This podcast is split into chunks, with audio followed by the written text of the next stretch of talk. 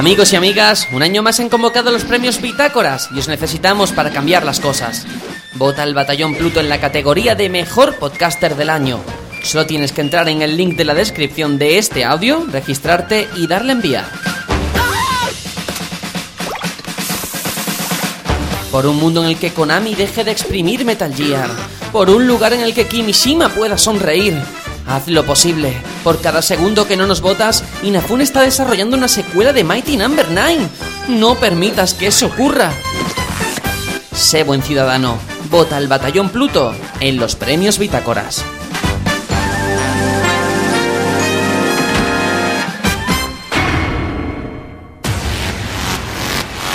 El Batallón Pluto.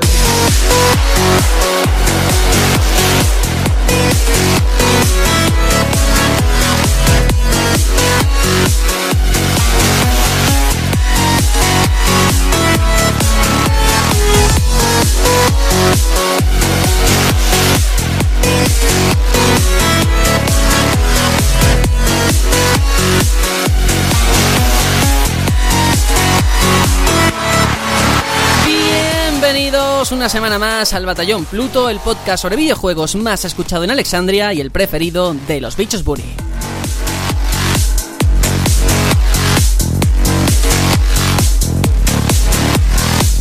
Es increíble las disputas y polémicas que surgen en este medio. Es cierto que aquí nos libramos de noticias como el divorcio de Angelina Jolie y Brad Pitt o del Brexit, pero hay cosas que no cambian. Me ha llamado mucho la atención un par de noticias que comentaremos luego, pero en las que se pone sobre la mesa la libertad de expresión y sus límites.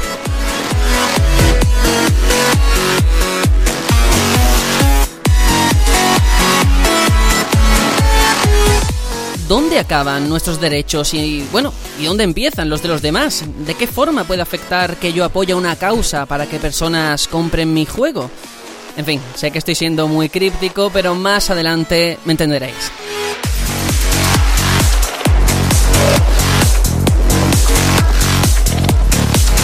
Es un asunto muy complicado y estoy seguro de que cada uno tendrá una opinión diferente, pero por lo pronto paso a presentar al resto de miembros del batallón. Tony, ¿qué tal? ¿Qué tal esta semana? Y bueno, parece que, que vas al gimnasio a ver si te estás poniendo cachas o qué. Llevo como cuatro meses yendo al gimnasio. O sea, Pero me sigue llamando la atención, no lo sé. Porque. Bueno, a ver. Aguantado. Entiendo, entiendo Sí. que para, es, pa- para un andaluz levantarse del sofá, pues. es Uy, algo uy, uy, uy, ¿no? uy. Anda, ya, que seguro que tú eres es de los que ponen el postureo en Snapchat, te harás fotos y esas cosas. No tengo Snapchat. No tengo Snapchat. Una vez sí que puse algo en Twitter, pero. ¿Ves? Era más para probar la cámara del móvil que otra cosa. Ya, ya. Claro, Eh, claro, claro. ¿Qué, qué quiere, Juanjo? A ver, ¿qué, qué me quiere recriminar ya? Nada, nada, no, pero que eso de no es para probar la cámara, claro, sí, hombre, sí. Para enseñar músculo, para enseñar músculo. ¿Pero qué, qué enseñar qué? ¿Qué Bueno, enseñar? Tony, ¿qué? ¿Cómo va Eh, la semana? Venga. Muy bien, muy bien, ajetreada, cansada, con mucha cosa. Y ahí seguimos pues con el gimnasio, Sí, con sí, las sí. clases, con la autoescuela y con Agoteriz, con todo. Muy bien, qué alegría tenerte aquí, preguntarte siempre cómo estás y que siempre me contestes que estás cansado, que estás muy agobiado. Qué alegría, de verdad, qué alegría. Muy bien. Bueno, peor sería a una vecina mía, le preguntamos eso y dijo aquí esperando a que se acabe todo ya. Mejor, Eso es lo más mejor chungo. que te diga yo esto. Sí, sí, es verdad, yo lo prefiero. Bueno, Aitor, que también estás por aquí. Hola, hola. Hola, hola, ¿qué tal? Mira, esta vez ha sido una semana en la que he tocado muy, muy poquito el mundo de los videojuegos. Ya sea porque he tenido compromisos eh, familiares o porque me he ido a Barcelona al Camp Nou. Toma ya, toma ya. Otro que se nos va a Barcelona. Hay Bueno. que ver. Hombre, Sí. y ha ido a la piscina. No, el que fue a la piscina fue Mascherano. Sí, gol de correr. No, pero una experiencia muy guay, una ciudad encantadora y bueno, volveré. Hmm. Hombre, aquí estaré. Que, que es que no, ni- no me han ni saludado, ¿eh? Oye, os estuve informando por WhatsApp con fotos, o sea, visteis ahí mi trayectoria por, Sí, por la eso ciudad. sí, eso sí, pero por horarios no te pude ni decir, a ver, quedamos tal, no Que va, es que fue, fue, una, fue una experiencia express, o sea, fue aprovechar todo el día a tope porque el día siguiente tenía que volverme para, para Madrid. A las Muy 7 de la mañana, tío, ¿eh? Vaya, vaya. Bueno, también tenemos por aquí a Juanjo. ¿Qué tal? Además, eh, estrenas micro. Te vamos a oír mucho mejor. Bueno, a ver si es verdad, sí. Como, como ya vi que esto iba para adelante y que, que no se me daba mal, o por lo menos eso me decís vosotros, pues, pues nada, me he comprado un micro nuevo y, y nada, voy a ver cómo va la cosa. Y, y esta semana pues estoy liadísimo. Liadísimo porque estoy con la mudanza, ya, ya lo dije la semana pasada que se me acababa la casa de la playa y volví a la vivienda habitual y, y nada, como los burros, portando para allá para acá, llevando cosas, subiendo, bajando, trayendo, colocando, poniendo, muriendo, al fin y al cabo. Jojo, pues vaya. Pero bueno, te digo una cosa, ¿eh? aquí estamos todos muy liados y tal, pero eso significa que estamos vivos. El día que no estemos tan agobiados, querrá decir que tenemos pocas cosas que aportar al mundo, lo cual, pues mira, un mensaje positivo. Vamos. O que no nos dejan, que es todavía peor. Eso, eso. Eso, ese mensaje es muy de padre, ¿eh? eso es muy de padre. Eso es lo típico que te dice tu padre. ¿Estás cansado? Eso es que estás vivo. Eso es que Sergio ha dejado embarazada alguna y no nos lo quiere decir. Sí, sí, sí. Hostia, primicia. Ay, Dios mío. Bueno, que yo soy Sergio, presento esto. Esta semanita eh, he puesto un gameplay nuevo en YouTube de Mother Russia Blitz, que está muy guay. Os podéis pasar, dura una hora. Muero muchas veces. De hecho, podéis divertir contando cuántas veces muero en el vídeo. Seguro que, que os sorprende el número. Y nada, que en la web también estamos dándolo todo. Mm, Tony, te vas a estrenar dentro de nada con un artículo en la web. Qué, qué gran sorpresa. Sí, un artículo que yo creo que te ha gustado un poco. Sí, sí, sí, porque además vas a hablar de... Oh, novedad, About the List. No me lo puedo creer. Otra vez. Bueno, a ver, realmente... Sí, pero no. no. no es de About Elite. De hecho, al principio ya lo digo. Esto no es para hacer spam, esto es para desfogarme. Y es durante un año, casi un año de hecho, mm, cosas que han ido pasando con About Elite y el hecho de desarrollar un juego solo y al principio sin tener ni idea. Porque ya en el artículo veréis que digo que al principio no sabía ni qué hacer. Mm, Bueno, pues lo leeremos. Te deseo más suerte que con tus microsecciones del podcast. Y nada, Gracias. vamos con el sumario para contaros todos los contenidos del programa de hoy.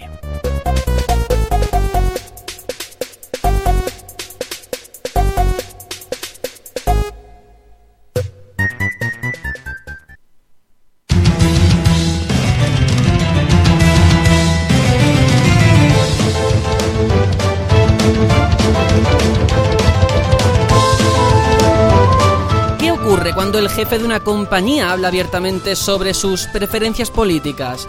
Es lo que cabe preguntarse después de que el fundador de Oculus Rift haya manifestado su apoyo a Donald Trump y toda la polémica que ha suscitado todo ese asunto.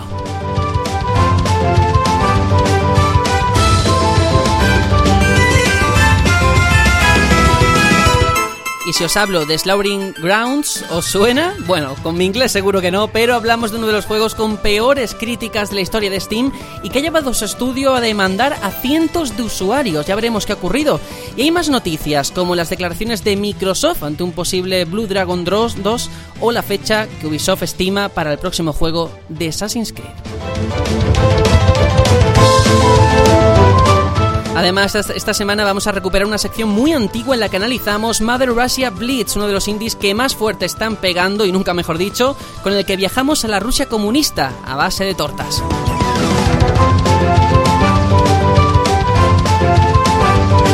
Así que seguidnos hasta el final aquí en el Batallón Pluto porque comenzamos.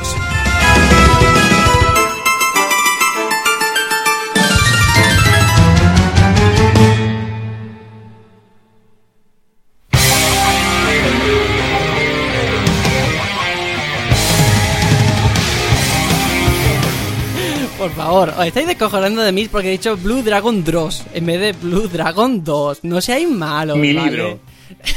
El libro de Plutón, sí. Bueno, Tony, anda, ¿de qué nos puedes hablar? ¿De qué juego has estado dándole durante esta semana? Pues voy a hablarte de un juego en cuanto encuentre mi libreta de apu... Ah, la tengo delante, muy bien. Em, muy bien, soy un crack. Sí, eh, bueno, os voy a hablar de un juego al que le tenía echado el ojo ya desde hace... Yo creo que desde que se anunció o se rumoreó al principio, que es Middle Earth Shadow of Mordor, aquí traducido como La Tierra Media Sombras de Mordor. Es la traducción normal, pero en vez de sombra han puesto sombras. ¡Juegazo! Juegazo, pues sí, sí, sí, sí, la verdad. Yo voy a empezar diciendo que es el juego de las capturas con F12. Porque en mi vida le he dado tanto al F12 en Steam para hacer capturas porque madre mía, ¿Con qué The Witcher bonita la tampoco? iluminación y qué buenos materiales tenían y... Me uno a la pregunta de Aitor. ¿En el de Witcher tampoco?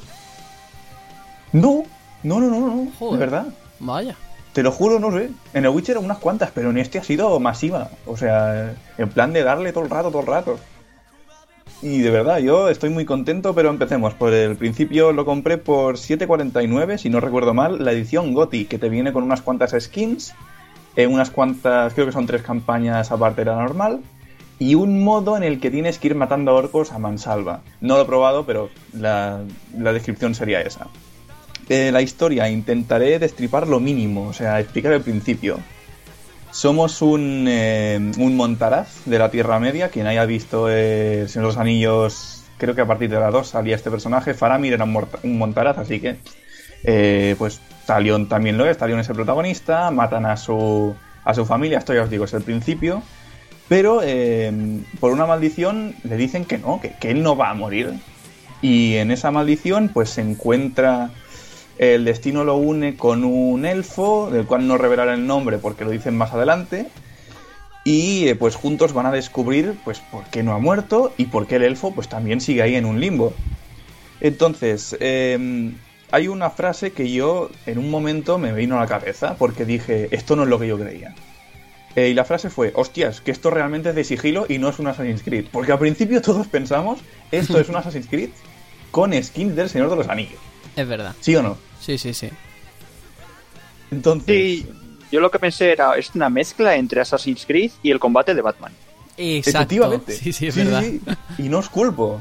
No os culpo y lo refuto. Pero es que aquí hay el sigilo de verdad te premia. En Assassin's Creed a veces, o si no lo haces, da igual, porque te los cargas enseguida a los enemigos. O si lo haces directamente, eh, quiero decir, si no utilizas el sigilo, directamente eso no te lo pasas. Porque es lo típico de ve sin que te detecten. Que aquí hay alguna misión que también es así. Con lo cual aquí el sigilo es de estos en los que tienes que ir jugando con el entorno. En plan, aquí hay una trampa, aquí hay eh, un Karagor que es un como un, un sabueso enorme, un lobo enorme que va a dar de hostias a los orcos y lo puedes liberar de sus jaulas. Es jugar mucho con el entorno, explotar esto, sacar al Karagor, eh, dispararle a este a este nido de, de abeja. Bueno, son, se llaman moscas morgai, si no recuerdo mal, pero son como abejas. En ese sentido me recuerda a cuando tenías que conquistar campamentos en Far Cry y rompías la jaula donde había un tigre y tal y la liaba pardísima ese animal. Por ejemplo, por ejemplo. Y me gusta mucho porque esto, junto con todo el hecho de que aquí tenemos, estamos en un, Mordor, valga la redundancia, eh, infestado de orcos, por eso es Mordor, eh, y todo es muy orgánico. Aquí tenemos lo que se llama el sistema Nemesis, eh, que se basa básicamente en que, separados por orcos normales, capitanes y caudillos, serían estos rangos, tú tienes que ir cargándote capitanes o caudillos según te lo digan, o haciendo otras cosas alternativas según la misión. Y van escalando, o sea, tú matas a un capitán y otro capitán ocupará su lugar. O vendrá, volverá, y con alguna herida notable, y te dirá, pues quiero venganza, si te ve, o ascenderá a caudillo. Es muy orgánico, eso me gusta mucho. Yo me acuerdo... ¿Pero eso es obligatorio o es algo aleatorio? Es parte del ¿El qué es sistema, ¿no? El tema Nemesis, Sí, que es algo integrado, claro. Pero que yo me acuerdo cuando salió el juego que era como la gran novedad, algo que los juegos venideros iban a utilizar, ese sistema, porque era muy innovador. Y al final se ha quedado un poco ahí en tierra de nadie, ¿no? No se ha vuelto a ver. Sí, sí, a mí me parece algo muy orgánico para un ecosistema que, que quiera tenerlo, pero no lo veo obligatorio, pero sí que veo que lo dota de, de cierta lógica, que para mí es bienvenida. No sé si alguno lo ha jugado de aquí, el Shadow of Sí, supongo que hombre, hombre, por supuesto. Y no te olvides del detalle que aparte de ascender en la jerarquía orca, el sistema Nemesis además, eh, los enemigos aprendían de ti. Plan de que cuando alguien te mataba, eh, sabía cómo, cómo enfrentarte a ti. Cuando te lo volvías a encontrar de nuevo. Y eso también sucede al revés, es decir, tú puedes saber las debilidades de, del orco al que te enfrentas, sea capitán o caudillo. Por ejemplo, algunos tienen miedo de los Karagors, algunos tienen miedo del fuego, pero algunos también pasa lo contrario, tienen odio a los Karagors o odio al fuego. Con lo cual cargarán contra eso con todavía más ahínco. Y eso lo he descubierto hace escasas horas y me ha gustado muchísimo. O sea, la sensación de, de ecosistema orgánico que hay en Shadow of Mordor es una bestialidad. Me ha encantado. Eh, después, el tema del arco es muy importante. Pero muy importante. El tema del arco lo lleva nuestro compañero el, eh, el elfo. Pero claro, apuntando, bueno, el típico botón, el R2 o el LT en mando de Xbox 360 o One, eh, que es para apuntar, pues digamos que nuestro personaje se transforma en, en ese elfo. Digamos que lo llevamos dentro, por, alguna, por decirlo de alguna manera. Y el arco es tan importante porque no solo es disparar eh, al cuerpo a alguna parte en específico, es también, si aprietas este botón y tienes desbloqueada esta habilidad, te le disparas y vas, te transporta donde está la flecha y le vas pegando de leches y, y hay muchos otros tipos de, de posibilidades con el arco. Combos. Sí, sí, sí, los combos, bueno, a mí me, han dejado muy loco los combos. Y el hecho de dominar. Dominar es que cuando tengas la posibilidad de hacerlo, eh, que es cuando le baja mucho la vida a un, a un oponente, si es un capitán o un caudillo, si es un orco normal, hazlo cuando quieras, eh, es que vas a formar parte de, tus... Bueno, tú le das las órdenes, digamos, tú vas dominando a quien quieres y si en un combate necesitas ayuda, aprietas la, la cruceta arriba y vienen, pues, a ayudarte y a pegarse contra, contra los orcos que quieras. Y eso a mí me ha parecido, o sea, está súper bien. Añade tantísimas posibilidades. A mí me ha dejado muy, muy, muy loco. Luego, tengo aquí una nota que es iluminación, dos puntos, hay el bicho. Esto los ¿Eh? que, ¿El qué? los que vean fútbol lo entenderán. Ah. La iluminación está, o sea, es, es en esteroides, de verdad, es una, es una bestialidad, a mí me encanta. Y es lo que ha hecho en, en el 90% que, que yo no paré de apretar F12. De verdad, la iluminación en este juego es una brutalidad. Después, en cuanto a texturas, algunas son un poco... que las veo de baja resolución. Y tenemos eh, cuatro, cuatro presets de texturas.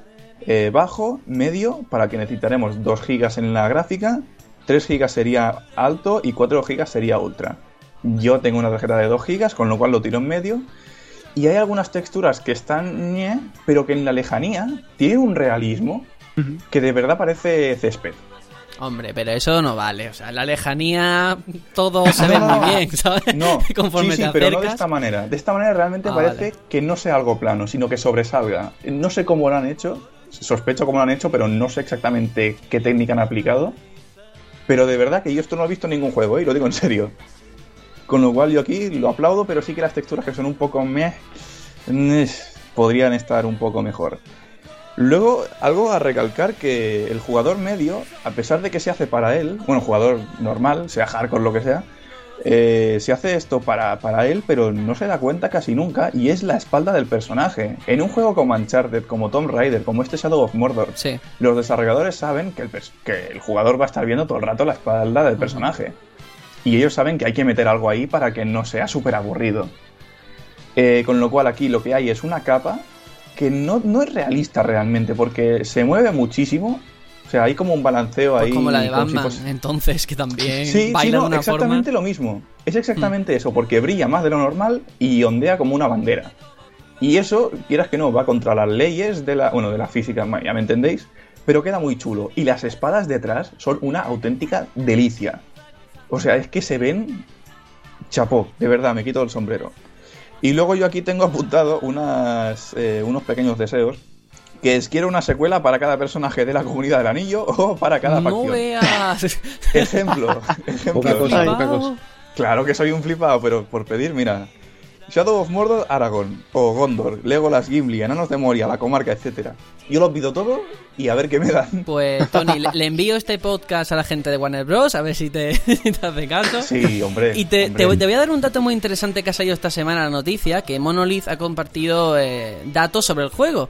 Y por ejemplo, en lo relativo a las armas, parece ser que un 60% de los usuarios prefieren la espada, un 25% el arco, un 14% la daga y solo un 1% se decanta por los poderes de, de Talion. Para que veas. Y Bueno, otra eh, cosa chula, sí, únicamente, casi 12.000 millones de Uruks han muerto a manos de los jugadores. me parece genial, me parece maravilloso. Yo creo que una vez hayan compartido esto, ¿esto cuándo lo han compartido exactamente? Pues esta noticia es del 23, hace dos días. Pues alguien más se huele a una secuela. Puede Ojalá. ser, de hecho, Pues- eh, cuando estuvimos hablando del PlayStation Meeting, hablamos de que este juego se utilizó para, no sé, para mostrar PlayStation 4 Pro. Y es curioso, ¿no? Un juego que tiene dos años. O no sé cuánto. Ciertamente. Yo quiero una secuela de este juego. Pero sí. Sabes que se, se, supo, se supo reponer del impacto que suponía un juego del Señor de los Anillos que no tuviera nada que ver con, con los protagonistas de, de, la saga cinematográfica y de los libros. Y al, al, final ha tenido su propio universo y ha sido muy bien recibido. Ciertamente. Aunque sí que es verdad que hay cameos de otros personajes. Sí. Pero sí, los protagonistas o personajes secundarios no acostumbran a ser estos nunca. Uh, bueno, y pues nada, es... conclu conclusión, comprarlo. Sí, o sea, es que vale. no quiero decir nada más. Nos quedamos Eh, con eso. comprarlo. Con que la Tony, gente lo compre. Tony, Hmm. Dime, Jojo. yo te quería preguntar sobre, sobre el tema de. Es que te he escuchado hablar de que del tema del sigilo y tal, pero yo tenía entendido que este juego tenía unas luchas súper espectaculares, unos combates muy dinámicos, muy divertidos. Y era por preguntarte, una vez que tienes que luchar, ¿cómo, cómo se siente eso? ¿Qué, ¿A qué se parece? Pues es que es como un Batman Arkham, pero hay tanto bicho suelto que a mí se me hace aburrido y a veces tedioso. Así que yo prefiero ir con sigilo, que queden poquitos. Me divierto mucho porque quieras que no, un escenario es como un puzzle, ¿no? Juegas con él así, en plan, utilizo este objeto de aquí, luego suelto al Caragor, lo que sea. Con lo cual, para mí el combate, si hay mil orcos, paso. Si hay dos o tres, aunque uno de ellos sea capitán o caudillo, digo, venga, va, si es asequible. Pero con 200.000 ahí, no, es que ni de- es que acaba huyendo al final. Ok, ok. Pues eso, el juego además está baratito si lo buscáis por Steam. Así que ahí está la recomendación. Vamos a pasar a Aitor a ver qué juego has traído. Bueno, pues hoy os voy a traer un juego que, que seguramente a Serenio le molaría estar aquí para recriminarme cualquier cosilla. Y es FIFA 17. ¡Hombre! Por fin ha llegado al día el Fifero Nintendero. Nah, pues eh, como sabéis en Origin salió hace una semanilla y poco la demo de este FIFA 17 y claro, había que probarla, ¿no? Todas estas novedades con, con el motor gráfico nuevo, ¿no? Y ese, ese modo campaña que ha costado, pero ya le tenemos. Sí, sí. Una, ¿Y una nos preguntita muy rápida. Eh, ¿Quién sale en la portada? ¿Quién sale en la portada? Eh, Sí. creo, que es, creo que es Marcos Royce Sí, ¿de qué equipo es? del Borussia Dortmund. ¿Ese equipo está en la demo? Eh, sí. No, ¿No? no. Pues... Ya hasta quería dejar este mindfuck al aire porque me queda un flipando. Venga. Es que eh, lo favor. de, lo de los equipos que han elegido para la demo me parece un poco raro. Sí, cuanto el menos. gamba de Japón. Mm, sí, sí, es un poco es- es- extraño. Pero bueno, ya metiéndonos en, en harina, lo primero que, que- que tengo que decir es que gracias, gracias por, por haber metido un nuevo motor gráfico a, a FIFA, porque de verdad que lo necesitaba como el comer. Yo siempre he dicho que, joder, FIFA, siempre que lo veía decía, pues, gráficamente tampoco es nada del otro mundo. Y por fin, este Frostbite, creo que es el Frostbite 3 el que, el que tiene, eh, de verdad que se nota, eh, se nota para bien. Un cambio gráfico a mejor. Y simplemente, por ejemplo, mm, hay un detalle que se me quedó grabado cuando lo jugué por primera vez. El tema de, por ejemplo, las marcas del spray, cuando se va a tirar una falta, los árbitros eh, dejan la, la línea marcada a la barrera. Y, y- y estas, estas líneas permanecen dibujadas en el campo eh, a lo largo del partido. Y me ha parecido un puntazo, porque normalmente eh, estas cosas ya se sabe que para recortar, para, para los recursos ¿no? que, que tienen los juegos, pues se suelen, se suelen borrar con el paso del tiempo. Y me ha parecido curioso cuanto menos. Y luego, por ejemplo, el tema de, de caras y tal, pues sí que es verdad que se nota que los jugadores están mucho más definidos. Eh, se parecen más a los, a los jugadores de, de verdad. Eh, en cuanto a, a los equipos, me ha sorprendido. Me ha sorprendido, pero al 50%, porque entiendo, creo, la razón de que el Barça no esté disponible en la demo. Eh, Por el PES. Claro, de ahí entiendo que eh, Pro, eh, Pro Evolution Soccer tiene la exclusiva de que Konami también patrocina al Barcelona y se han quedado con, con el equipo e incluso creo que con el estadio, con el Camp Nou. Veremos cuando salga la versión final de FIFA si no nos encontramos un Catalonia Stadium o, o algo así, ¿eh? Eso ya se vio una vez. creo que en el Sí, sí. Así En el. Y bueno, yo pienso que joder, los equipos que, que vienen en la demo eh, se le ha dado bastante importancia a la Premier, obviamente, y tenemos ahí a los dos Manchester, así que sí, sí. Eh, es apoyo, o sea, apuesta total a, a los equipos ingleses, a la liga inglesa. En cuanto a lo más importante, yo creo que destacar de- de- del juego, que es la gran novedad, ¿no? Ese, ese camino, ¿no? Esa- Ahí, ahí, ahí. Esa campaña que han introducido por fin, ya había que fijarse ¿no? en lo, que hacen en, NBA en 2K, pues lo han metido aquí. ¿Qué nos encontramos? Bueno, simplemente un partido, eh, solamente podemos probarlo en un partido, esta, esta, este camino. Y básicamente eh, tú encarnas a Alex Hunter, que llegas al Manchester United acompañado de, un amigo, ¿no? Que, que también es inventado, digamos.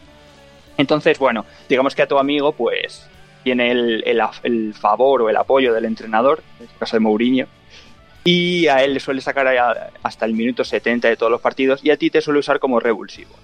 Entonces, pues, antes de empezar el partido, estás en el vestuario y te pregunta en plan, bueno, pues si marco un gol, ¿qué, quieres que te lo dedique? ¿Qué tal? Y entonces eh, el juego te da como tres opciones a lo juego de rol, que me pareció, me pareció sorprendente, yo no me lo esperaba esto. Y claro, dependiendo de la, de la decisión, de la respuesta que elijas, pues digamos que eh, hay una barrita de temperamento que puede estar más fría o más cálida, ¿no?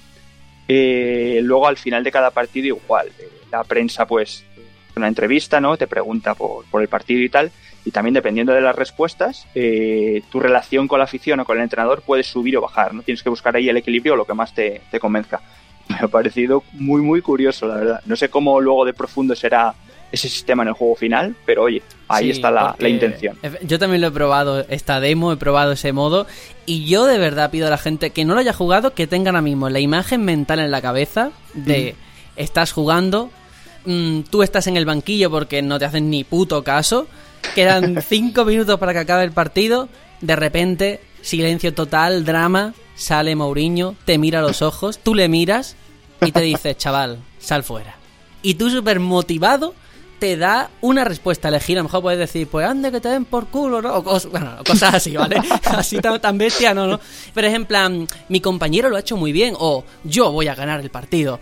Y es eso, hay un sistema de karma que es. a mí me pareció súper curioso que parece ser que BioWare, el equipo de BioWare, ha trabajado la narrativa de este modo Journey.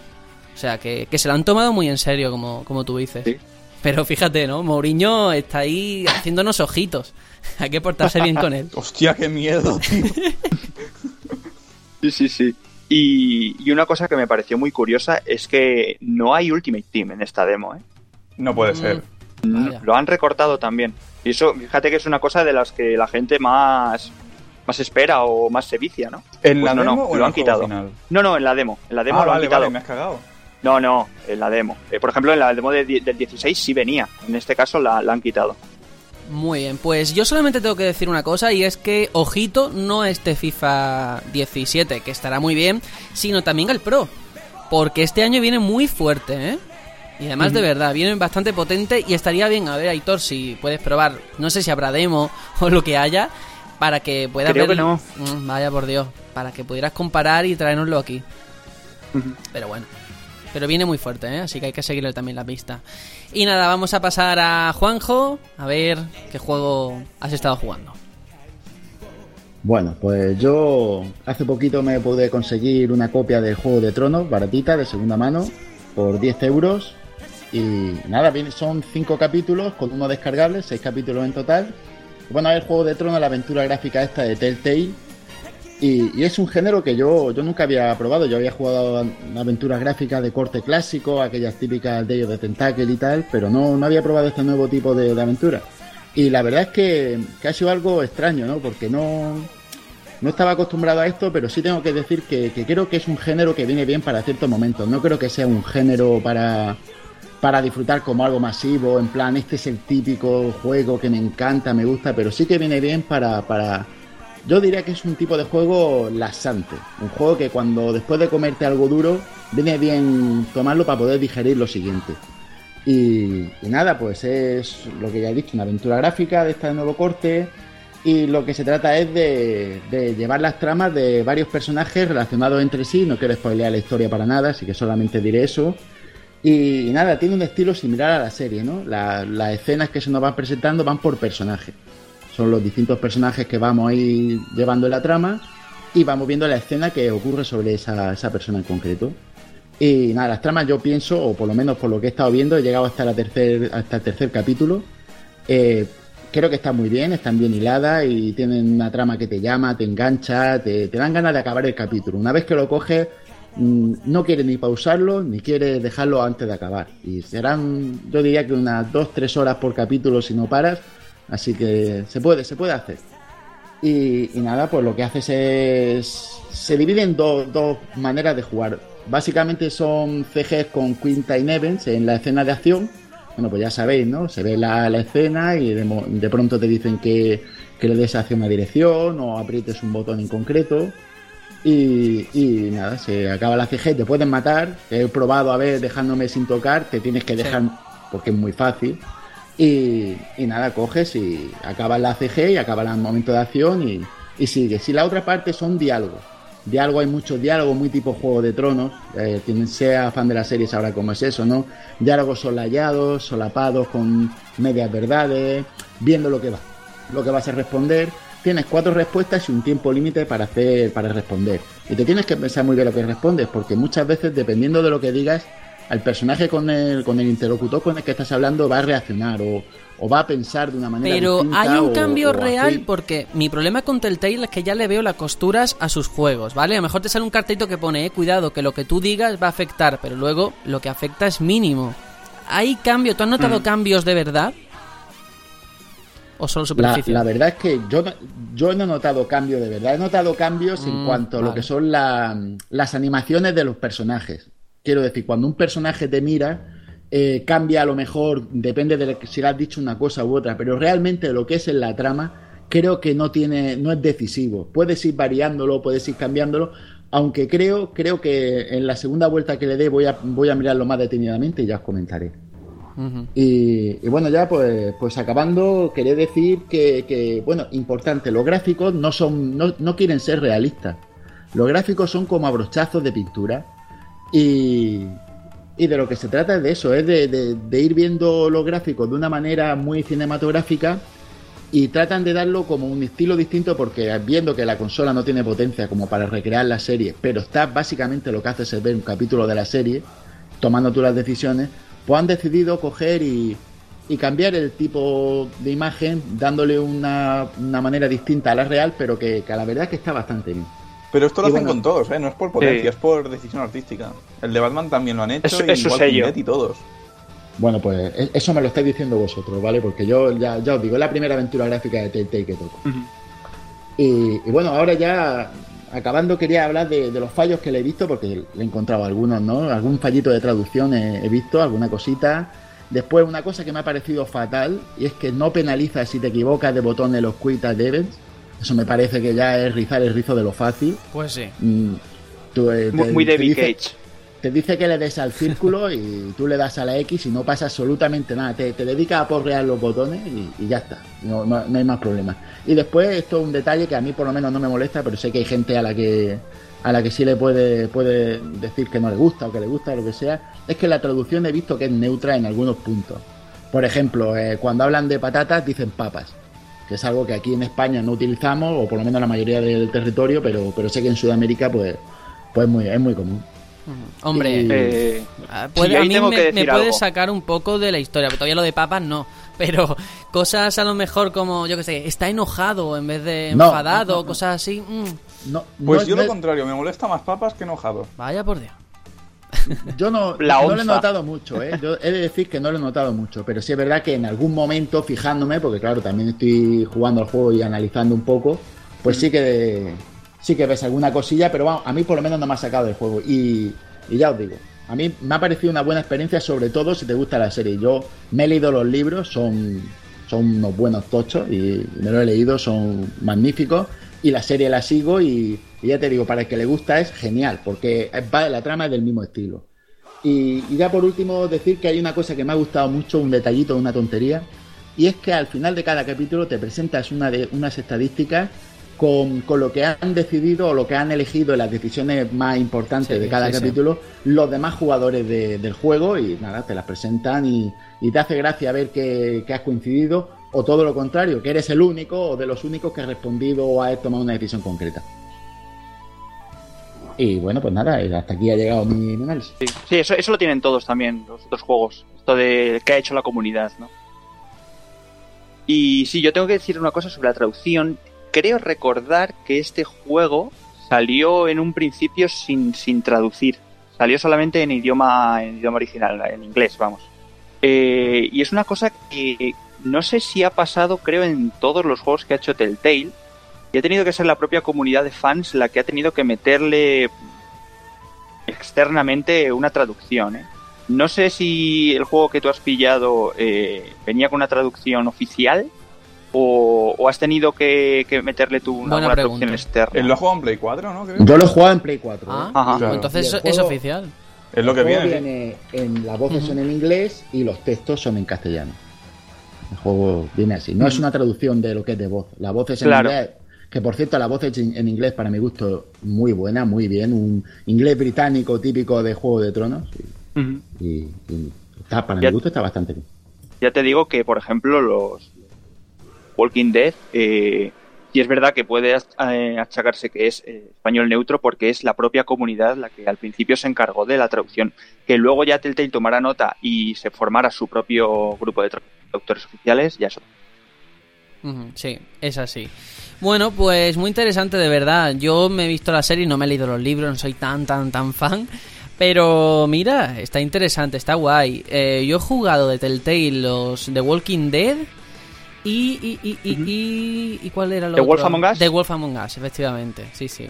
Y me gustan, pero empiezo ya a cansarme de las de la fórmula Telltale, que no ha cambiado demasiado con los años. Es un estudio que empezó con The Walking Dead, bueno, hizo otras cosas, otras licencias, pero ahí fue donde realmente lo petó, todo el mundo le encantó y con el tiempo hemos visto que es que e, un equipo que era tan pequeño está haciendo de todo, de hecho yo no sé ni cómo les da tiempo.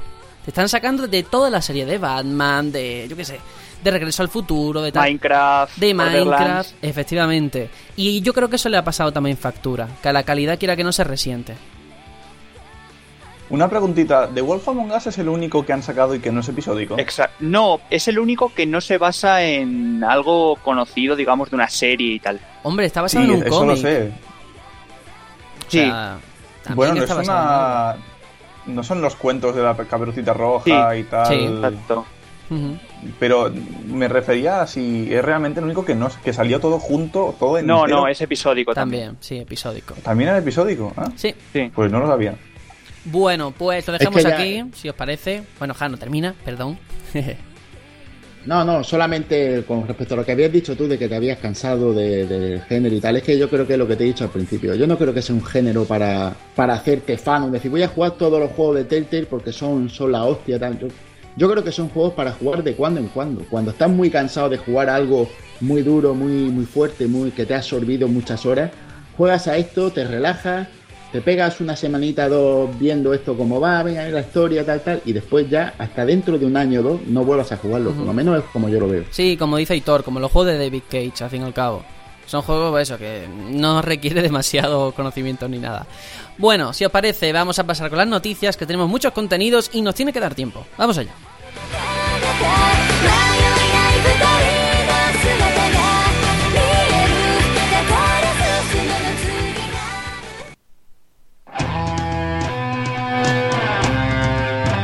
Las noticias.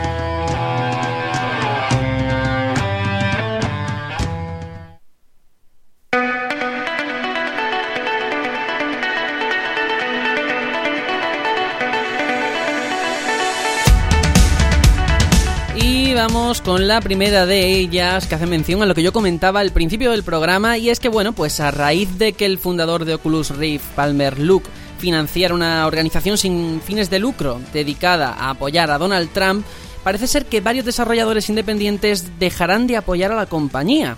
Y uno de ellos ha sido Insomniac Games, quienes eh, actualmente están haciendo tres juegos para Oculus Rift y comentaron lo siguiente. Insomniac Games eh, condena todo tipo de discurso de odio, aunque todos tienen el derecho de expresar su opinión política, el comportamiento y la opinión reportada no reflejan los valores de nuestra compañía. Bueno, también se ha manifestado la empresa Polytron, que es el estudio que está tras eh, que anunció por medio de Twitter que también van a eliminar la compatibilidad con Oculus en su siguiente juego. ¿Qué os parece de verdad todo esto? Porque, bueno, ha salido la noticia de eso, de que el fundador de Oculus apoya a Donald Trump, ¿vale? ¿Hasta qué punto eso es una opinión o es una posición política? ¿Y hasta qué punto afecta a la industria como para retirar tu apoyo a un dispositivo como Oculus? Mm, para mí esto es lo de siempre, la política extrapolándose a otros aspectos en los que no tendría que tener nada que ver y jodiéndolos a los demás que no tenemos la culpa. Y creo que con eso lo digo todo, porque es que, es que ya es lo mismo, esto siempre ha pasado y siempre nos ha molestado a todos los que nos ha afectado. No puedo coincidir más con Tony. Al final, al final los que lo pagamos somos los jugadores, ¿no? Por estas cosas. Sí, y, sí. Pero, claro, vemos a las políticas de empresa, ¿no? De cada, de cada compañía, ¿no? O se limitan a lo que, a lo que, sus estatutos, por así decirlo, ¿no? Muy entre comillas, eh, dicen. Mm, y al final, quieras que no estás pagando impuestos a tu país que seguramente esté dando, bueno, esté pagando armas o haciendo lo que sea y no lo sabes. O si lo sabes, que es peor. Claro que ahí es distinto porque si no pagas los impuestos, pues las consecuencias son un poco severas, ¿no? Pero, pero no sé, es que esto es, es lo de siempre. Es, es un, bucle de, de argumentos políticos que al final no llevan a ningún sitio y, y acaban fastidiando a los que no tendrían por qué pagar este, este embrollo. Aún así, pensar que no hubiese dicho nada y se hubiese callado y esto hubiese seguido adelante y lo hubiese dicho a posteriori. ¿Qué hubiese pasado? pero tampoco puedes vivir con miedo. Es decir, eh, claro. él no ha dicho que, que, está ayudando a los nazis ni nada por el estilo, ¿vale? Donald Trump puede ser una persona deleznable. A mí no me gusta absolutamente nada sus políticas, me parece en contra de lo que es el siglo XXI. Pero bueno, es una opinión, ¿no? Es una opinión. Tú como estudio, lo que piense el que ha creado Oculus Rift, creo que no te tiene que condicionar tanto. No, no. Al final va, en detrimento del, propio estudio, como habéis dicho vosotros. Vamos, del, estudio de nosotros como jugadores, claro. Eso, al final es que la, la posición en la que antes he dicho que imagínate que esto hubiese salido a posteriori de que sacan los juegos, ¿qué van a hacer? ¿Retirarlos? ¿Se van a sentir, no sé, mentidos, engañados estas compañías por, por fundador de Oculus. No lo sé. Me parece una, un comportamiento demasiado extremo. Yo, yo creo que, en este caso lo, que pasa es que hay mucha demagogia, ¿no? Yo, yo lo que pienso es que esto ocurre porque Oculus no, está, no tiene tirón. Porque en el mercado de los videojuegos ahora mismo la realidad virtual parecía que iba a ser lo mejor de lo mejor y que iban a vender muchísimo y no está tirando para adelante. Pero si ahora mismo la Oculus se vendieran como churros y tuviera en Steam muchísimas compras, esta gente le daba igual la financiación que hubiera hecho el creador. Esta gente vendería porque sacaría. Si no, como dices, ahora mismo yo creo que Oculus Rift efectivamente no es un mercado determinante para que tu juego sea un éxito en ventas. En el futuro no sabemos. Pero es, me encanta eso que dice porque es verdad, es demagogia, porque toda la vida, por poner un ejemplo, se ha sabido que las consolas se ha hecho con un material que sacaban los niños esclavizados en África. Efectivamente. Y nadie decía nada. Es una cosa que se ha sabido y nadie decía nada. Ahora aquí, este señor apoya a Donald Trump y madre mía, no vamos a sacar nuestro juego en la plataforma, no sé. Es, como los que cosen balones. claro, claro. lo único, La única reflexión es: esto, eh, el señor Valve, el señor Gib Newell se estará frotando las manos, ¿no? no sé, no sé. Puede ser, seguramente. Al final todo va para otro lado, sí. Bueno, eh, la noticia es la que es, pero es solamente un complemento de otra o la contrapartida en cuanto a libertad de expresión de una noticia que tiene que ver con Slaughtering Grounds, que es el juego del estudio Digital Homicide. Tony, a ver, ¿puedes resumir lo máximo posible lo que ha ocurrido para que las personas que nos escuchan y nosotros mismos nos podamos enterar de qué ha pasado con este juego? Por supuesto. A ver, os pongo en situación. Año 2014, mes no me acuerdo ni falta que hace. Eh, la empresa Digital Homicide eh, saca Slaughtering Grounds en Steam, que es un juego que llega a ser el peor del año, dicho por muchísima gente y que básicamente eh, se basa en un campo de batalla, que es una textura en un plano de hierba y unas casas puestas por ahí, y unas mecánicas que básicamente son simplonas, están mal hechas y los zombies que te vienen eh, son genéricos, los han comprado en algún lado y no tienen cohesión entre sí, que es lo malo, no que los compren en donde sea, sino que es que no tiene sentido que estén así puestos. Y luego, pues las armas, por ejemplo, había un revólver que parecía de plástico. Por decir un ejemplo y por no decir que estaba fatal optimizado y que gente con un que el ordenador. era malísimo, sí.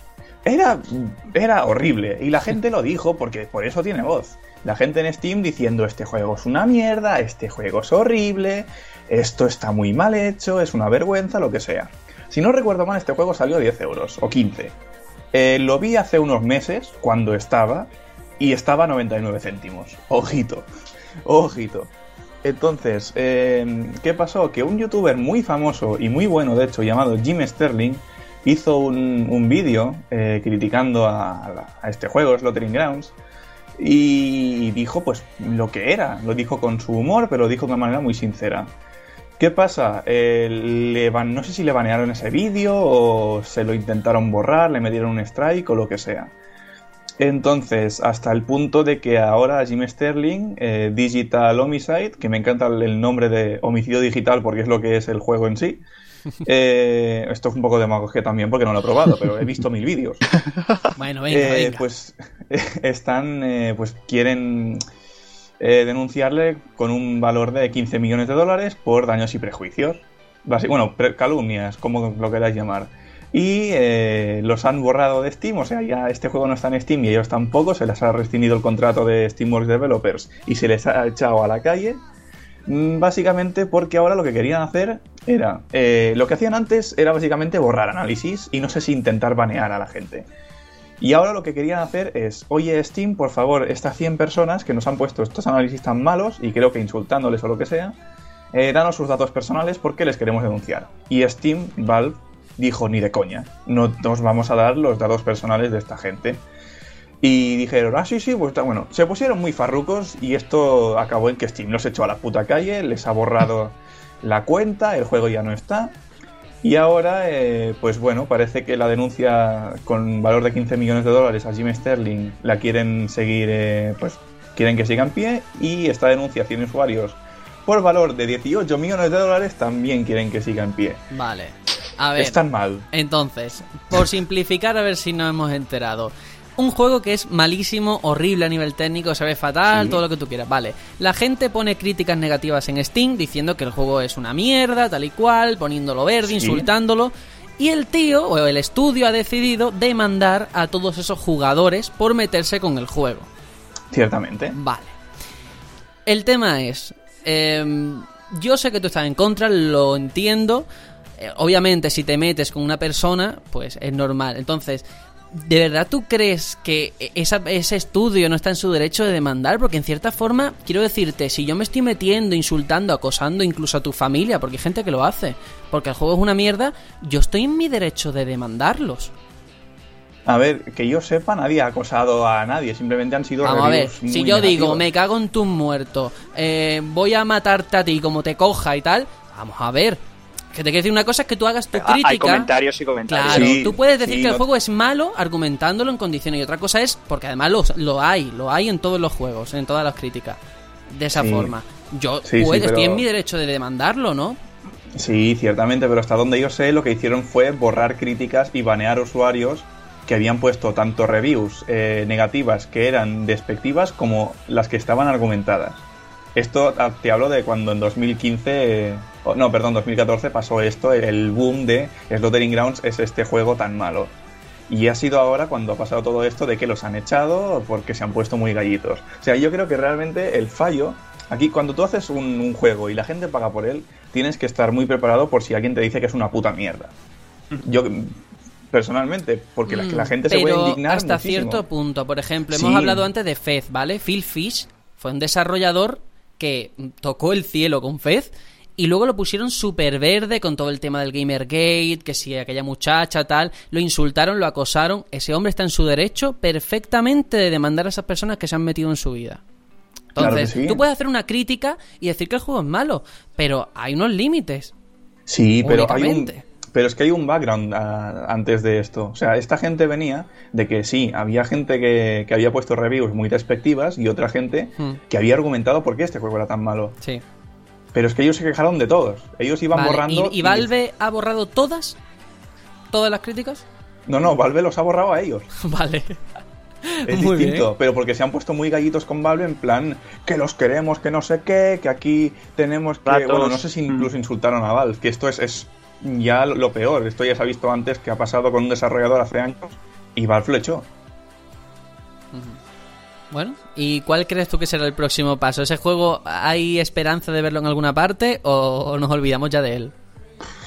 Ha desaparecido de la yo, faz mira, de la yo tierra. recomiendo que miréis en YouTube todo lo que hay, informaros bien, porque vais a flipar. Porque, os lo digo en serio, vais a flipar muy fuerte. Eh, no sé ni siquiera si la gente estaba a seguir desarrollando videojuegos viendo lo que ha pasado ahora. creo. Ahora, esto como marketing es único.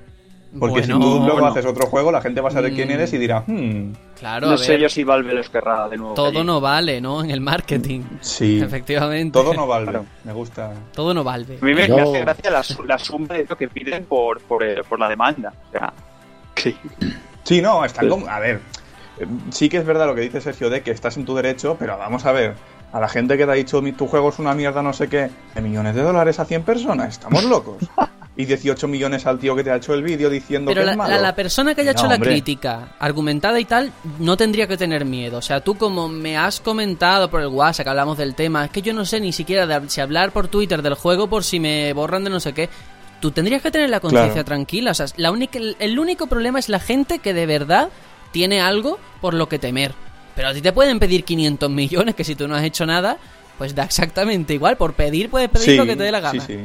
O sea que... Eso sí, si no, mira, mis palabras oficiales tal cual es, yo no he jugado el juego, yo he visto mucho del juego y me parece una vergüenza que hayan cobrado lo que al principio cobraban por eso. Tal cual. Bueno, la historia desde luego mm, a mí me ha dejado loquísimo, no la conocía, la pusiste tú en la escaleta. Y mola, voy a seguirlo, voy a mirar vídeos y ver lo que ha pasado, sobre todo con Jim Sterling y todo esto, porque, porque me ha dejado muy loco. Vamos con otra noticia relacionada con Ubisoft, ya que ellos no garantizan que el próximo Assassin's Creed llegue para 2017. El presidente de la compañía ha dejado la puerta abierta a que su lanzamiento sea en 2018 en una entrevista que han tenido con GameSpot. Bueno, ellos consideran que este descanso puede ser una oportunidad, como dicen ellos, para llevarlo a otro nivel, porque se están pudiendo tomar el tiempo que necesitaba para que la experiencia fuera fantástica. Bueno, em, no sé qué os parece. A mí me parece de verdad genial que Assassin's Creed ojalá se tome Perfecto. un añito más, que lo necesita, que descanse, que no hay prisa y que llegue bien, que llegue bien. Pero, pero depende de para qué. Porque lo que han dicho puede ser o bien para lo que han dicho, es decir, esto lo hacemos para, para ver si podemos hacer cosas nuevas, mejorar la experiencia o tal, o después está la otra opción es a ver si la gente se olvida de cómo era el juego, pasan dos o tres años y ahora lo volvemos a sacar igual con cuatro tonterías y entonces pues como vuelven otra vez a lo mismo y al al final la gente pues le gusta, pues a sacar lo mismo como siempre, igual de mal depurado, igual de mal optimizado y Mm, las mismas no mecánicas sé. desde que empezaron. Pero Juanjo, yo te digo una cosa. La tú gente piensa- tiene buena memoria. Sí, pero si la película sale a finales de año, de este año, y no van a sacar ningún juego complementándola. Eso es una cosa muy importante para Ubisoft, porque para ellos lo más fácil es sacar un juego que complementa la película y dinero asegurado. Y no lo han hecho, han renunciado a eso. A eso hay que tenerlo Hombre, a lo mejor sacar algún par re- recopilatorio o alguna Bueno, cosa sí, así. el no- Ezio no- no vista Collection. eso. Sí, sí, sí. HD va a haber, ¿eh? Un HD remaster. Pero bueno. O los Chronicles. Sí, sí. Por eso digo, algo sacarán. Y, y después lo que te digo, el, el asunto está en que si van a sacar un nuevo canónico, un nuevo juego de la, de la saga que continúe, si lo van a hacer nuevo de verdad, y esto vamos, ojalá que sea nuevo de verdad y cambie las cosas, o si van a hacer un más de lo mismo, y el problema no es que sea más de lo mismo, porque, coño, al que le gusta ese tipo de juegos, muy bien. El problema es que sea más de lo mismo, pero igual de mal optimizado, con los mismos fallos de siempre. El problema son no arreglar los fallos, no, no seguir manteniendo el esquema de juego, por lo menos a mi parecer. Pues mira, Juanjo, a mí me da el pálpito de que el próximo Assassin's Creed va a ser un juego transgeneracional, ¿eh? Que va a salir en la generación actual y en Scorpio y lo que venga. Bueno, Hombre, yo el primero. Yo el primero que estaría encantado porque yo no un tipo de juego que me disgustara en su momento, pero ya llega un momento en el que en el que ya te cansa y lo que espero es que deje de cansar no por la mecánica, sino por los fallos, lo repito. Los fallos siempre han sido los mismos y estrepitosos. yo, en mi opinión, están arreglando el fallo más grande que tenía Assassin's Creed y es mm, no darle descanso. O sea, si tú no echas de menos algo o no descansas de algo, te vas a acabar hartando. Es como me ha pasado a mí y a muchos otros con tres Dark Souls en tres años, que es una, es una brutalidad. Y Bloodborne de por medio. Con lo cual, no, no, no, es que lo cuento. Ah, vale, lo, vale. lo he contado Vale, entre medio. perdón. Sí, sí. Pero Y sin claro, embargo, eso no pasa con Call of Duty, fijaros. Es una cosa rara. Pero porque la el gracia problema- está en el el competitivo. O sea, en el multijugador. Ahí estamos. Y es diferente. Ahí es que yo creo que el problema no está en repetir mecánicas. Yo creo que el problema está en repetir fallos. Es que yo para mí es el problema de Assassin's Creed. A la gente que le gusta algo le gusta siempre. A mí me gusta Mario Kart y me gusta desde el 1 hasta el 8 y básicamente el mismo juego con las mejoras que da la plataforma y la tecnología. El asunto está en, en los fallos, no en, el, no en la mecánica. Me- ¿Comprendéis el, el punto de vista en Sí. el- por el que Sí, muevo? ciertamente, sí. Sí, pero ya digo, a mí me, ha pasado lo de Tony, que no hay descanso y el jugador lo agradece. Yo me acuerdo cuando salió el 1, cuando salió el 2, que me lo compré, salió la hermandad, me lo compré y dije, anda, mira, pues mm, yo me compro todos los que sacan porque me gustan. Ahora, ¿qué pasa?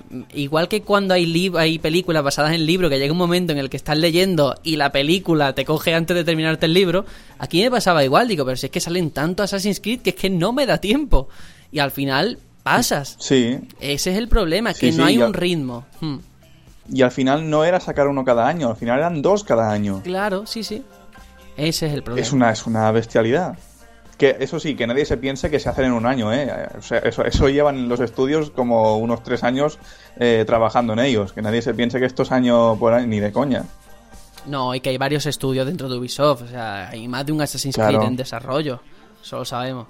Bueno, vamos con otra, por favor, que esta me hace muchísima ilusión y es que Phil Spencer, eh, al ser preguntado en Twitter si en Microsoft tienen planes de desarrollar un posible Blue Dragon 2 para One, él ha respondido con un nunca dije nunca, aunque ahora no estamos trabajando en ello.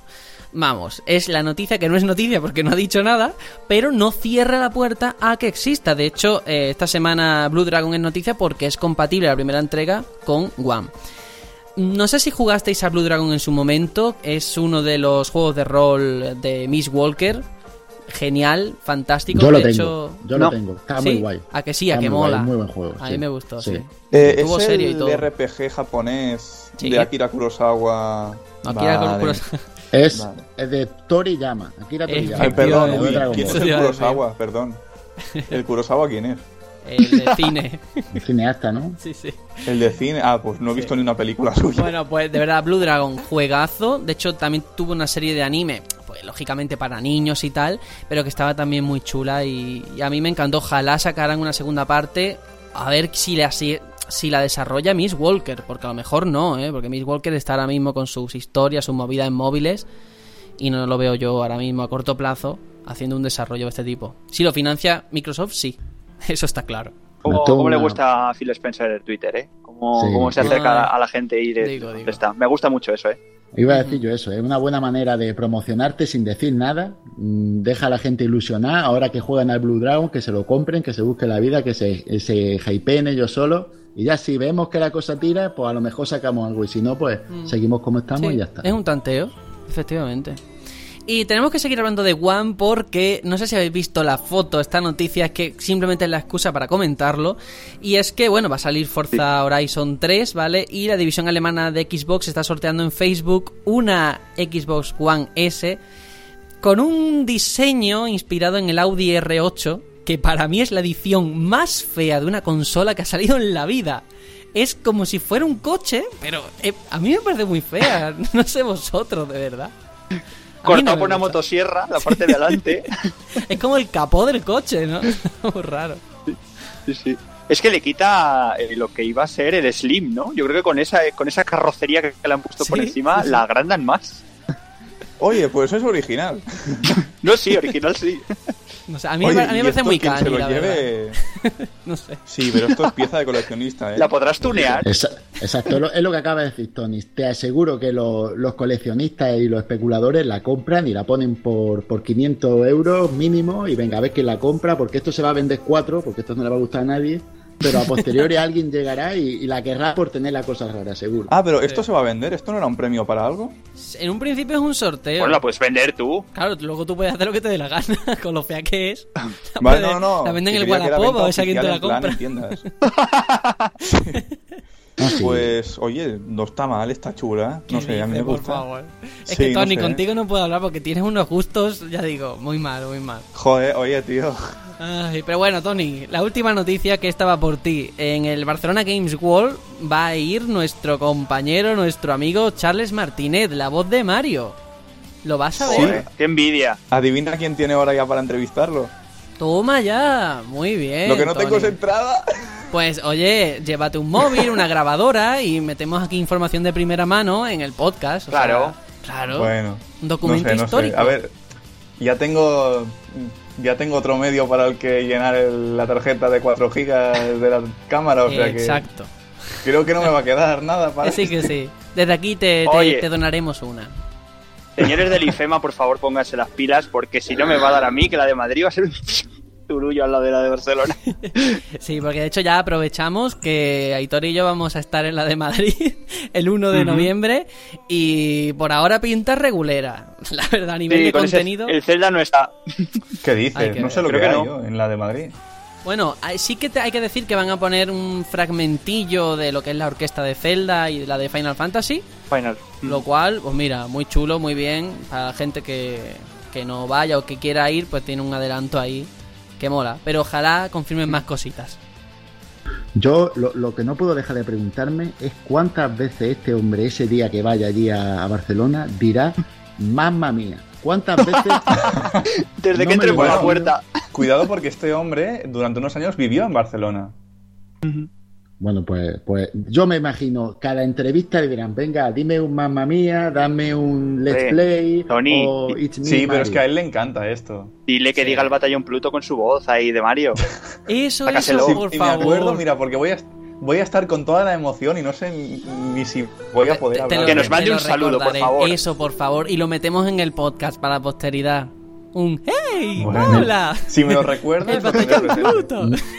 Me lo pongo de, de- de tono de notificaciones. Parece. Mickey.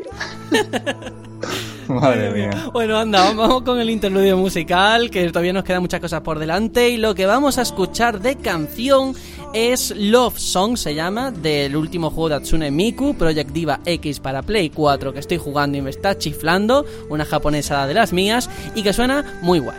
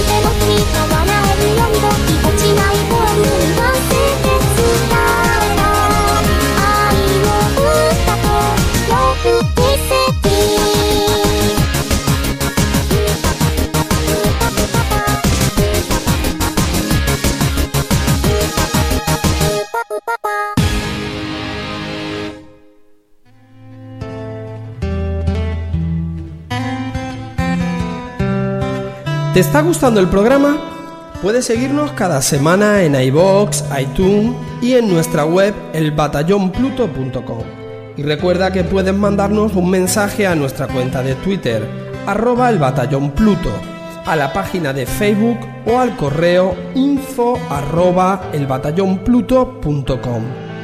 Leeremos todos los mensajes y si enviáis algún audio, aparecerá en el próximo programa. Únete y sé parte de este batallón.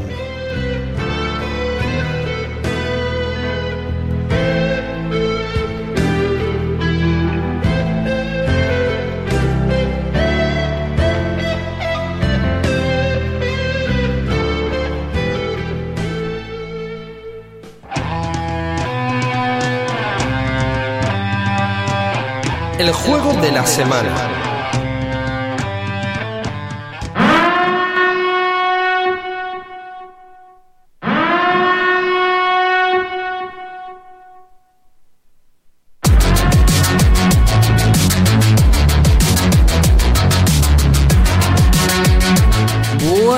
Esta música tan molona. Regresamos después de esta canción que hemos escuchado de Atsune Miku Project Diva X.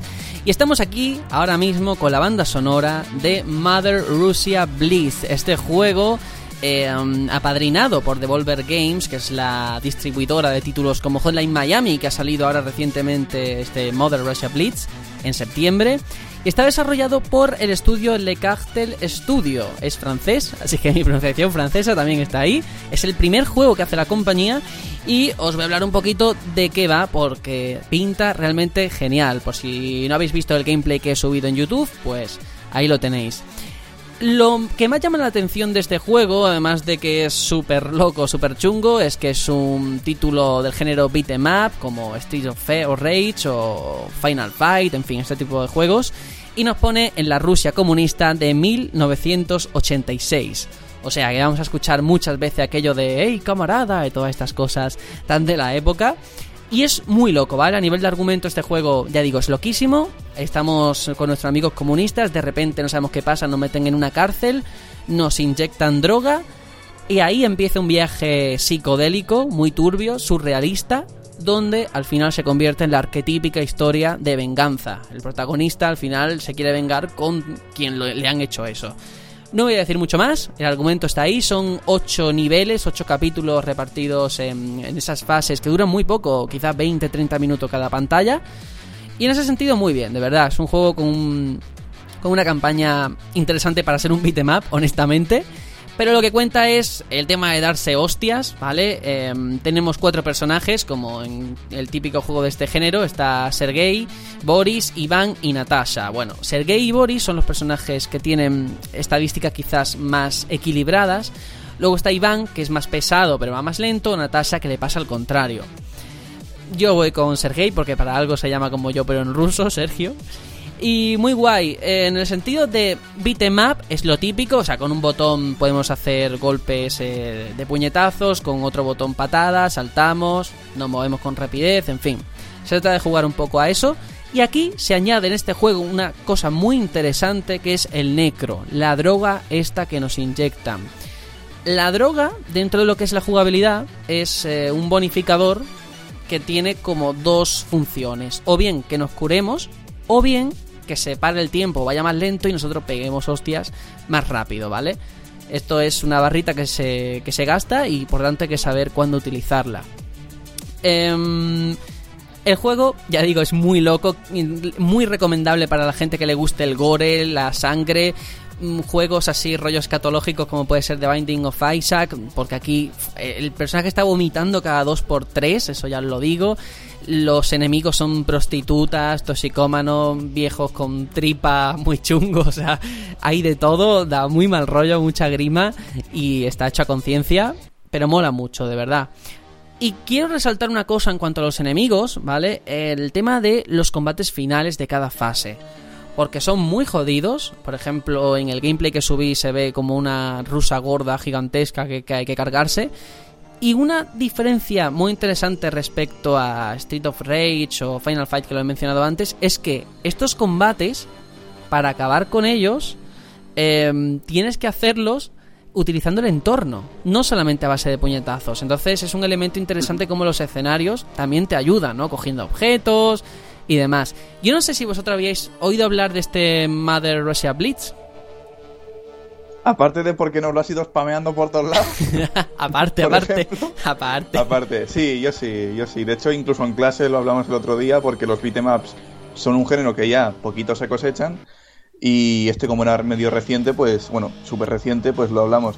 Pero sí, sí, sí, a mí me llama la atención porque es un pixel art gore bien hecho y las mecánicas es lo que, claro, no puedo probar. Así que ya que nos has aclarado qué tal están, pues me aclaro la mente y a lo mejor en un futuro, quién sabe. Sí, mira. Mm, en- en este tipo de juegos, bueno, yo creo que aquí yo soy el que más ha jugado a esto porque yo lo Pues he sí. vivido. Sí, sí, seguro.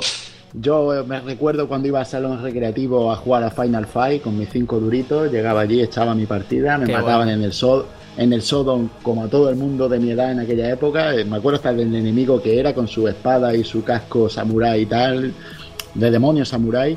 Bueno, quiero decir que lo importante en este tipo de juegos son dos cosas, para mi gusto. Una, las físicas en cuanto al tema de golpes y tal, si están bien, bien adaptadas, si uno no tiene problemas a la hora de luchar. Y dos, el cooperativo. El cooperativo es básico, es lo que le da vida al juego. Cuando uno juega con alguien y lo disfruta con alguien, si, si te engancha ese tipo de juego, en eso Street of Rage era lo mejor, porque era un cooperativo en el que incluso tenía golpes que eran distintos dependiendo del personaje que tú cogías, cogías, eh, te enganchabas a tu compañero y enganchándote a él hacías diferentes tipos de golpes y eso es lo que le da vida a este juego, porque si no se hacen repetitivos, se hacen cortos y se hacen muy pesados. Eso es lo importante.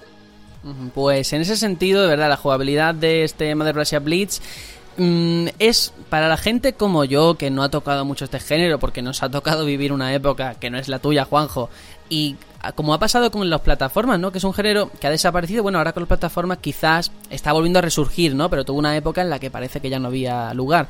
Pues los up, peor todavía.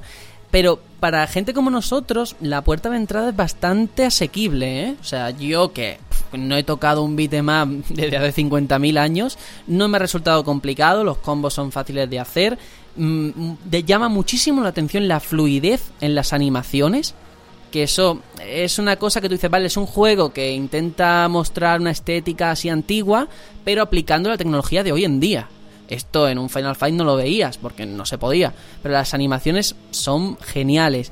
Y el cooperativo muy importante, de verdad. mu- muchas gracias por resaltarlo porque aquí también tenemos la posibilidad de que cuatro personas jueguen eh, de forma local. Y desde el estudio han aclarado que están trabajando en un modo online, lo cual eso puede ser ya el acabose, vamos, eso puede ser impresionante. Sí, pero Eso, esa es la clave, esa es la clave del juego, ¿eh? porque hoy en día hay que admitirlo, el, el local es algo que ya no, no, se, no se estila, porque ya no es como cuando era encanta. pequeño, que no- Mm.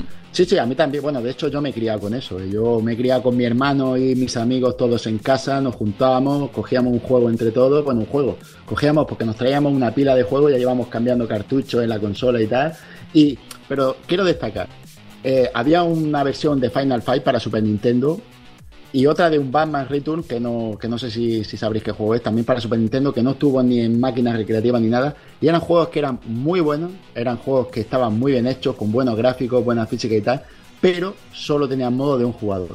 Y eso lastraba muchísimo los juegos, lo lastraba mucho porque no daban la diversión sí. Que este tipo de juegos dan, que es de verdad el cooperativo en estos juegos. Es que es muy divertido. A mí me pasaba, por ejemplo, con el Golden Axe también. O sea, eso en cooperativo era súper mítico, divertidísimo. Y aquí pasa lo mismo. El hecho de que eh, los enemigos tengan objetos que tú puedes recoger, ¿no? O, por ejemplo, estás jugando con un compañero y él va con un palo y tú con un martillo neumático. O sea, está muy chulo, de verdad, en ese sentido. Está genial para invitar a los amigos, pues pasar la tarde.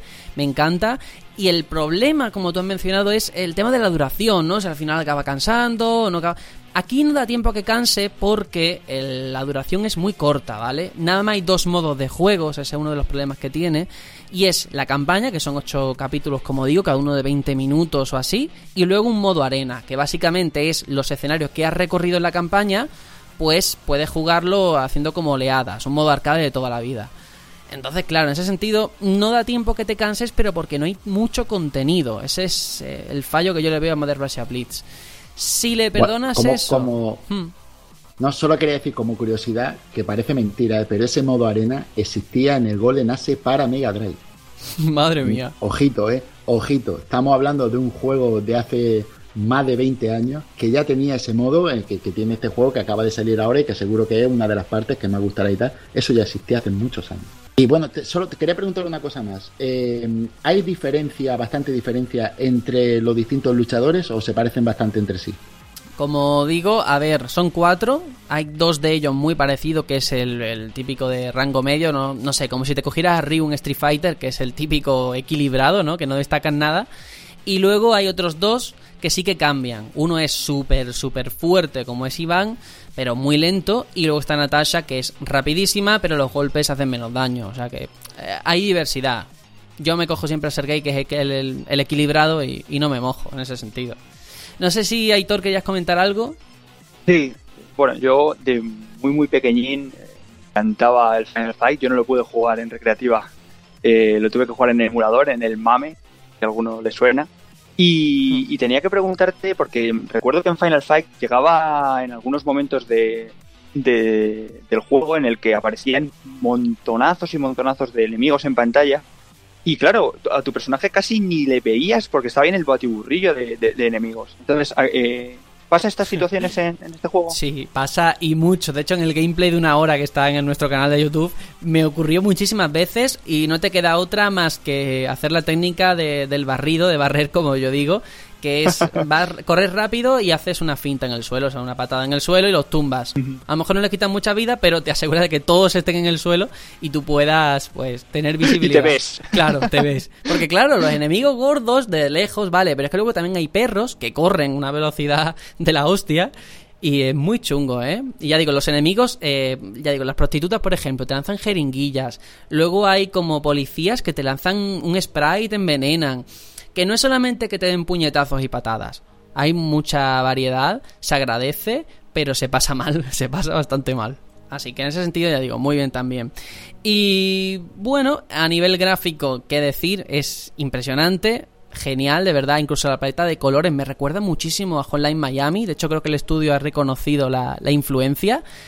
Y es una paranoia, ¿vale? Desde el minuto uno lo vais a notar con alucinaciones que tiene el personaje. Pero más allá de eso está todo tan bien ambientado, te hace sentir realmente en esa Rusia comunista que genial. Y la traducción, por cierto, no quiero que se me pase, la localización es fantástica. O sea, la de tacos que sueltan por segundo es que te dejan loquísimo. Hablaba yo de narcos de la serie. Aquí, vamos, multiplicado por 100. Es muy, muy, muy bestia. Pero genial, de verdad. A nivel gráfico, incluso la- hay una opción de rematar a los enemigos cuando están en el suelo. Porque a lo mejor, pues eso, tú haces la técnica del barrido y están en el suelo. Pues tú puedes, mientras están en el suelo, pegarle hostias a, a tu tiplén y es mm, vastísimo cómo empieza a salir la sangre, empieza a brotar que parece aquello un aspersor. O sea, genial, genial. Y bien, a nivel de sonido quizás es donde yo lo veo un poquito más pobre, estamos escuchando a la banda sonora, eh, sirve, sirve como colchón, ¿vale? No molesta, pero no aporta tampoco demasiado, no es la excelencia que puede ser Hotline Miami que he mencionado antes o este tipo de juegos que es el chunda chunda, pero un chunda chunda molón. Aquí mm, que se queda en un segundo plano. Pero bueno, en general, eh, Modern Russia Blitz, para ir concluyendo, bueno, pues no es un juego para todos los públicos, eso es así, es un beat'em up para mí muy divertido, muy rejugable. Es cierto que no tiene mucha duración, pero compensa con eso. Y esa estética tan perturbadora y ese humor negro que destaca hace, hace mucho. Sin embargo, sí que yo creo que el estudio estaba tan preocupado de parecerse o de ser un heredero de Street of Rage que al final no aporta nada nuevo al género. O sea, tira más del factor nostalgia del jugador que jugó a esos, a esos títulos que, que de aportar algo nuevo, ¿no? Todo lo hemos visto ya. Quizás el necro vale, pero tampoco es una cosa tan determinante.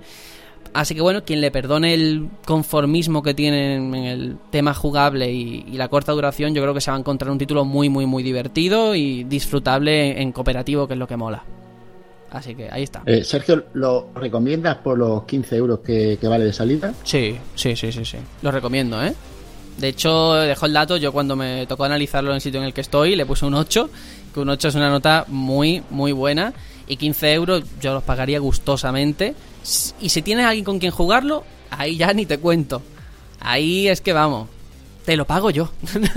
no, hombre, no te lo pago, pero... Perfecto, perfecto. Pero- Ah, compartimos cuentas de Steam y ya Sí, está. sí, sí, efectivamente.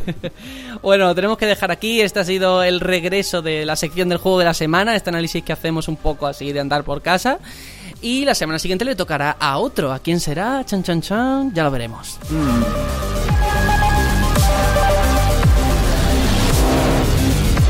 Ahora vamos con la microsección Lo que pudo ser y no fue de Aitor, en la que vamos a ver de qué juego nos va a hablar.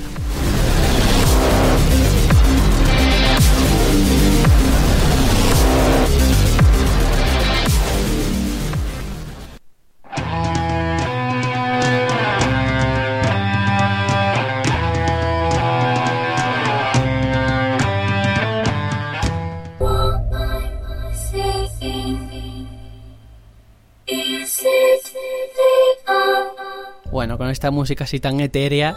A ver, Aitor, ¿qué has elegido para tu microsección? ¿De qué nos vas a hablar? ¿De qué juego que pudo ser y no fue? Lo primero es decir que la música me da hasta un poco de miedo, de respeto. De cuarto milenio, ¿no? sí, sí.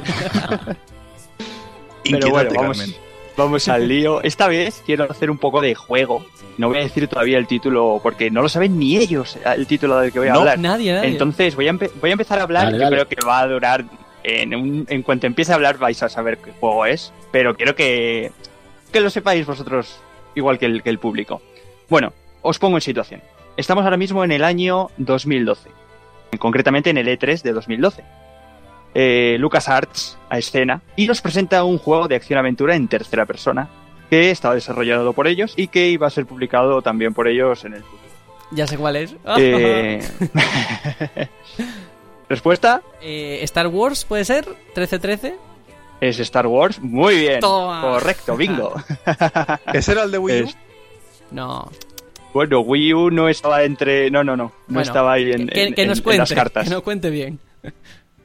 Bueno, digamos que en ese E3 simplemente se nos juntó, ¿no? Como, como una idea de, de- de lo que iban a estar trabajando. Ya no fue hasta la Gamescom de ese mismo año cuando ya revelaron el primer tráiler del juego con, con un poquillo de, de gameplay, ¿no? Y la verdad es que gráficamente lucía muy bien, porque iba a ser de los primeros juegos que iban a utilizar eh, un Real Engine 3, que era el motor que iba a salir en época de novedad. Y la verdad es que si miráis YouTube, porque eh, ese tráiler sigue obviamente en YouTube, aunque el juego se haya cancelado, eh, os daréis cuenta de que se sigue defendiendo, ¿eh? En cuanto a nivel técnico, luce a buen nivel aún a día de hoy. En cuanto a historia, ¿qué nos íbamos a encontrar? Bueno, pues íbamos a encarnar a un humano cazarrecompensas y le íbamos a seguir su pista en su travesía por el nivel 1313, que es lo que da nombre al juego. ¿Qué es el nivel 1313? Bueno, pues digamos que es una, metro, una metrópolis subterránea eh, dentro del planeta, del planeta Coruscant, que es este planeta pla- planeta ciudad, ¿no? Tan conocido de, de las primeras tres, de la trilogía más nueva, ¿no? Digamos, del episodio 1 al 3. Entonces, bueno, teníamos que eh, descubrir una verdad oculta que, que rodeaba una conspiración criminal. Eh, en palabras de los productores del juego, eh, describían el nivel 1313 como el sitio más peligroso de la galaxia, el lugar de delincuentes, un lugar frío, oscuro, dejado y sucio. O sea, el infierno de Star Wars. Hmm. La verdad es que, se- según Pinta- ellos, pintaba bastante, sí, Sí, sí, sí. bastante adulto, ¿no? Y es que LucasArts también reconoció que quería dar al título mayor madurez en comparación con anteriores juegos de, Star Wars, ¿no? Eh, quería darle un, pues, un ritmo más rápido, ¿no? Con, con herramientas más exclusivas de un cazarrecompensas en vez de pues, la utilización de la fuerza o combates con sables de luz que ya habíamos visto en, en interpretaciones de, de las películas, ¿no? Llevadas a, a videojuegos. La verdad es que nunca se llegó a saber la, la fecha exacta del lanzamiento, pero lo que sí que se sabía, eh, Tony, es que iba a ser lanzado para One, PC y Play 4. Nada de Wii U.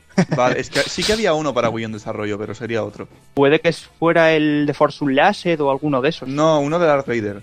Mm, pues no, ahora mismo no caigo. El caso es que, bueno, como todos sabréis, el año siguiente, en 2013, eh, Disney compró la franquicia Star Wars y decidieron que todo, iban a destinar todos los recursos y todo en las pelis. Entonces, ¿qué hicieron? Cerraron LucasArts, despidieron a todos sus empleados y cancelaron todos sus proyectos, incluido est- este Star Wars 1313. Luego, más tarde, un tiempo más tarde, eh, se revelaron algunos detalles de, de este juego, como por ejemplo el hecho de que el protagonista iba a ser en realidad Boba Fett. Entonces, lo que habían hecho, habían utilizado como una especie de personaje falso para el tráiler, para luego meternos la sorpresa, el bombazo de que no, era Boba Fett realmente. Que hubiera sido muy molón enterarse en una conferencia de eso. Pues Sí, pagado por ver las caras del público. y nada, otros detalles también que se filtraron en esos días fueron, bueno, que iban a utilizar ubicaciones como Tatooine y como, por ejemplo, el nivel 13-14, ¿no? Que era otra zona industrial abandonada. Eh, un poquillo más de arte conceptual y algunos detallitos más sobre la trama. Y poca cosa más, te digo. Eh, tenéis los el tráiler y un poquito de gameplay en YouTube, se ha podido conservar eso y ya está, una pena la verdad, porque eh, sí es verdad que mm, juegos que se distancian un poco más de lo que son las PIS, tipo los primeros dos Battlefront, la verdad es que salieron muy bien. No necesariamente un videojuego de Star Wars tiene que tener Jedi para molar, ese es un caso, un ejemplo clarísimo. Y de verdad que si va a ser un juego serio, con ambientación de Star Wars, pero dándole otro enfoque, de verdad que nos hemos perdido un título que pintaba muy bien. Además, hay que decir que Amy Hennig, creo que es, que, que es la que llevaba el tema de la narrativa en Uncharted, creo que se fue para trabajar en ese Star Wars y al final, pues fíjate, le salió un poquito rana el asunto. Pero, eh, pues sí, a mí me parece interesantísimo. Ojalá a ver si ahora con las películas de Star Wars que están saliendo retomaran o cogieran algo de ese juego original, ¿no? Ojalá, la verdad es que no entiendo esa, esa decisión de Disney de, de decir a tomar por saco todo, ¿no? Yo creo que Disney tiene bastante nivel adquisitivo como para mantener tantas cosas a la vez. Sí, que- pero una cosa es mantener y la otra destinarlo todo a lo que sabes que te va a dar más pasta, que es la película y el merchandising que saques con ella. Bueno, pues ahí queda para lo que pudo ser y no fue ese Star Wars 13.3. Y ahora nos vamos a los compases finales del programa de hoy.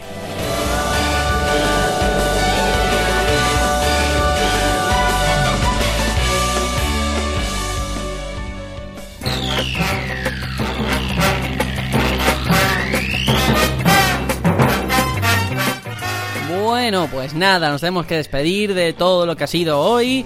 Tony, ¿qué te ha parecido el programa que hemos tenido? Pues muy bien, muy ameno como siempre. Y hoy no me has felicitado por la que estamos jugando, así que veo que te has acost- acostumbrado a que sean Mm, buenos. me o sea que estoy el acostumbrando a lo siguiente será bueno. una mierda. El siguiente será una mierda para que no te malacos- malacostumbres. Ay, no te preocupes. que no, que no, que últimamente lo haces muy bien, pero es que yo no te puedo hacer la pelota continuamente. Entiéndelo. Es que si no se le sube, poder se le sube el ego. Si no se te puede. sube. Ay, bueno, vamos a despedir también a Aitor otra semanita más. Muy bien, nada, simplemente recordar, es noticia así casi de última hora, que vamos a tener a Shovel Knight en Yooka-Laylee y eso es un detallazo increíble. Toma Me ya. encanta. Sí, sí, sí, sí. Qué guapo. Bueno, Juanjo, que también nos vamos ya.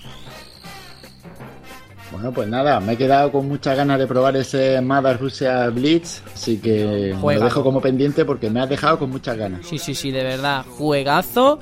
No va a ser Goti por las circunstancias, pero es uno de los grandes títulos indies de este año. Así que nada, nos Retro despedimos. Retro Goti, Retro Goti, buen concepto. Nos despedimos, lo dejamos aquí y hasta la semana que viene.